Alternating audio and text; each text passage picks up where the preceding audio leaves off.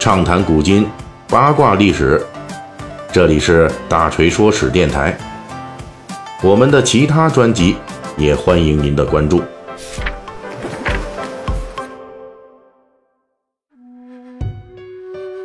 呃，《水浒细节解密》啊，到现在为止已经做了一百零二期了。那么我们之前呢，其实主要讲的是《水浒传》中出场的各种历史人物。呃，前几个章回呢，介绍了这个能打仗又有胡子的啊太监童贯，这个在历史上可是很少见的。那么他的发迹史以及他在西北的战斗啊，在上一期的结尾呢，我们就提到。童贯这个人，除了智大才疏这个致命弱点之外，还有一套宦海厚黑学的套路，把自己带进沟里去了。除了这些之外，童贯其实还有一个在历史上不太引人注目的毛病，啊，就是这么个毛病呢，放大了他的致命弱点。什么毛病呢？我们这期就来讲。其实他呢，依靠自己在西北实打实的战功，以及说是一些。谎报、吹牛、吹出来的一些战功，一路是官运亨通。到了公元一一零八年，童贯升到了武康军节度使。按照宋朝的武官制度呢，这已经是从二品的高官了。童贯当年的老师太监李宪，最高的职务也不过是从五品的景福殿使。童贯不仅沿着老师李宪的足迹前进，而且远远超过了老师李宪的职务。大家注意，这个时候的童贯啊，已经是五十四岁了，而北宋时代的平均寿命是多少呢？三十岁左右，所以他这个年纪啊，已经是不年轻了。对于童贯来说呢，在这个年龄上，他终于完成了老师李宪之前未能完成的夙愿，可以说是功成名就。但是另一方面呢，他也快到人生的最后阶段了。这样年纪的古人，通常会在年龄考虑之下。往往会放大自己的行事规则，比如一个古人，如果以前他就是偏好投机，做事儿比较激进的话，那么通常到了这个年纪之后呢，他会更加投机，做事儿更加激进，因为这样才能抢出时间完成更多更大的目标。又比如一个古人，如果他做事情本来就喜欢闻过是非，掩盖自己的错误，那么到了这个年纪之后，他会更加变本加厉的去掩盖自己的错误，因为他的时间不多了，精力有限啊，更希望维持稳定的局面。历史上的童贯呢，恰恰就是又有野心大志，是又喜欢通过厚黑手段闻过是非的这么一个人。所以，当年纪逐渐增大，官位也越做越高的时候，童贯的下坡路也就自然而然的越走越快了。随着年纪的增长，他所有的缺陷都进一步放大了。公元一千一百一十一年，啊，这个五十七岁的童贯奉命出使辽朝，名义上呢是给当时辽朝的天祚帝耶律延禧祝寿，实际呢是童贯这位军功太监已经不满足于西北的边功。虽然这时候西夏与宋的交战仍旧很频繁，但是呢，随着河湟的易手，北宋已经是有一定的优势了。吃着碗里的，瞧着锅里的，哎，这又惦记上宋王朝最大的外患辽国了。就是在这次的出使辽国的过程中，路过卢沟这个地方的时候，一个北地的辽国人秘密会见了童贯。啊，这时候，这时候这个卢卢沟哈。那这时候的这个卢沟呢，就是咱们如今北京卢沟桥的那个卢沟，只不过呢，在童贯路过的时候呢，这卢沟还没有桥啊。我们后世所熟知的卢沟桥，要在童贯之后八十年才由金朝修建。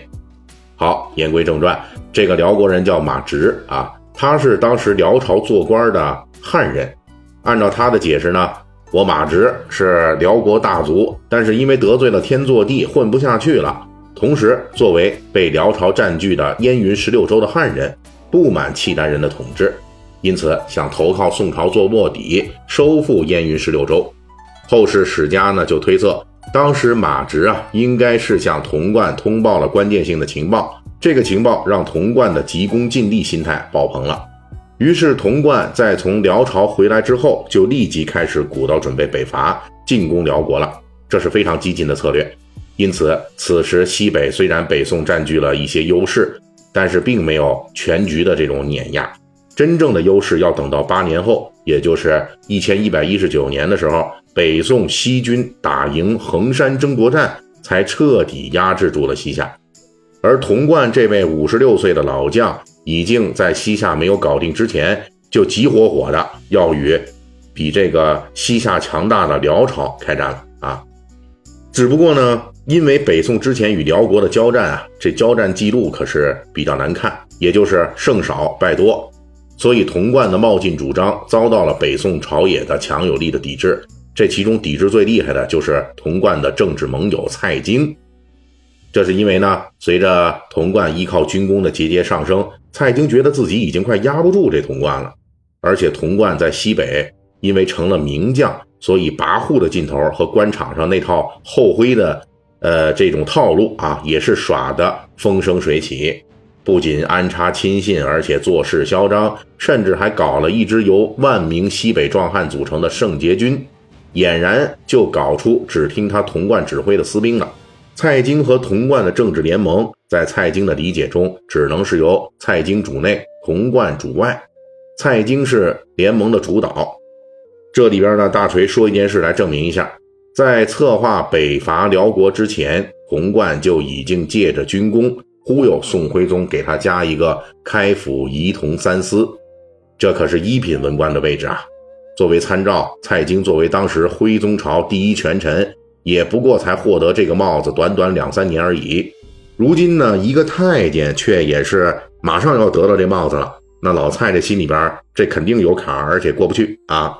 因此呢，宋徽宗第一次提议把这帽子颁发给童贯的时候，蔡京就跳出来坚决反对。就把这事儿给搅黄了。如今童贯在西北战争正持续的档口，又跳出来要大举北伐辽国。蔡京无论是从军事角度考虑，还是从个人利害角度考虑，都不可能答应童贯的要求。于是蔡京又把童贯的投机北伐给搅黄了。但是童贯呢也不肯罢休，最后妥协的结果就是童贯虽然打不了辽国，但是他回去西北继续与西夏作战。结果就是童贯为了升官，继续扩大了宋军与西夏军的衡山的战争。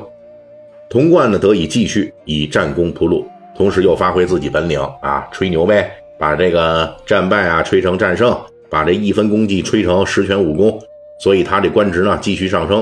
公元一千一百一十六年，童贯以太尉领陕西、河北宣抚使，并最终被加封开府仪同三司。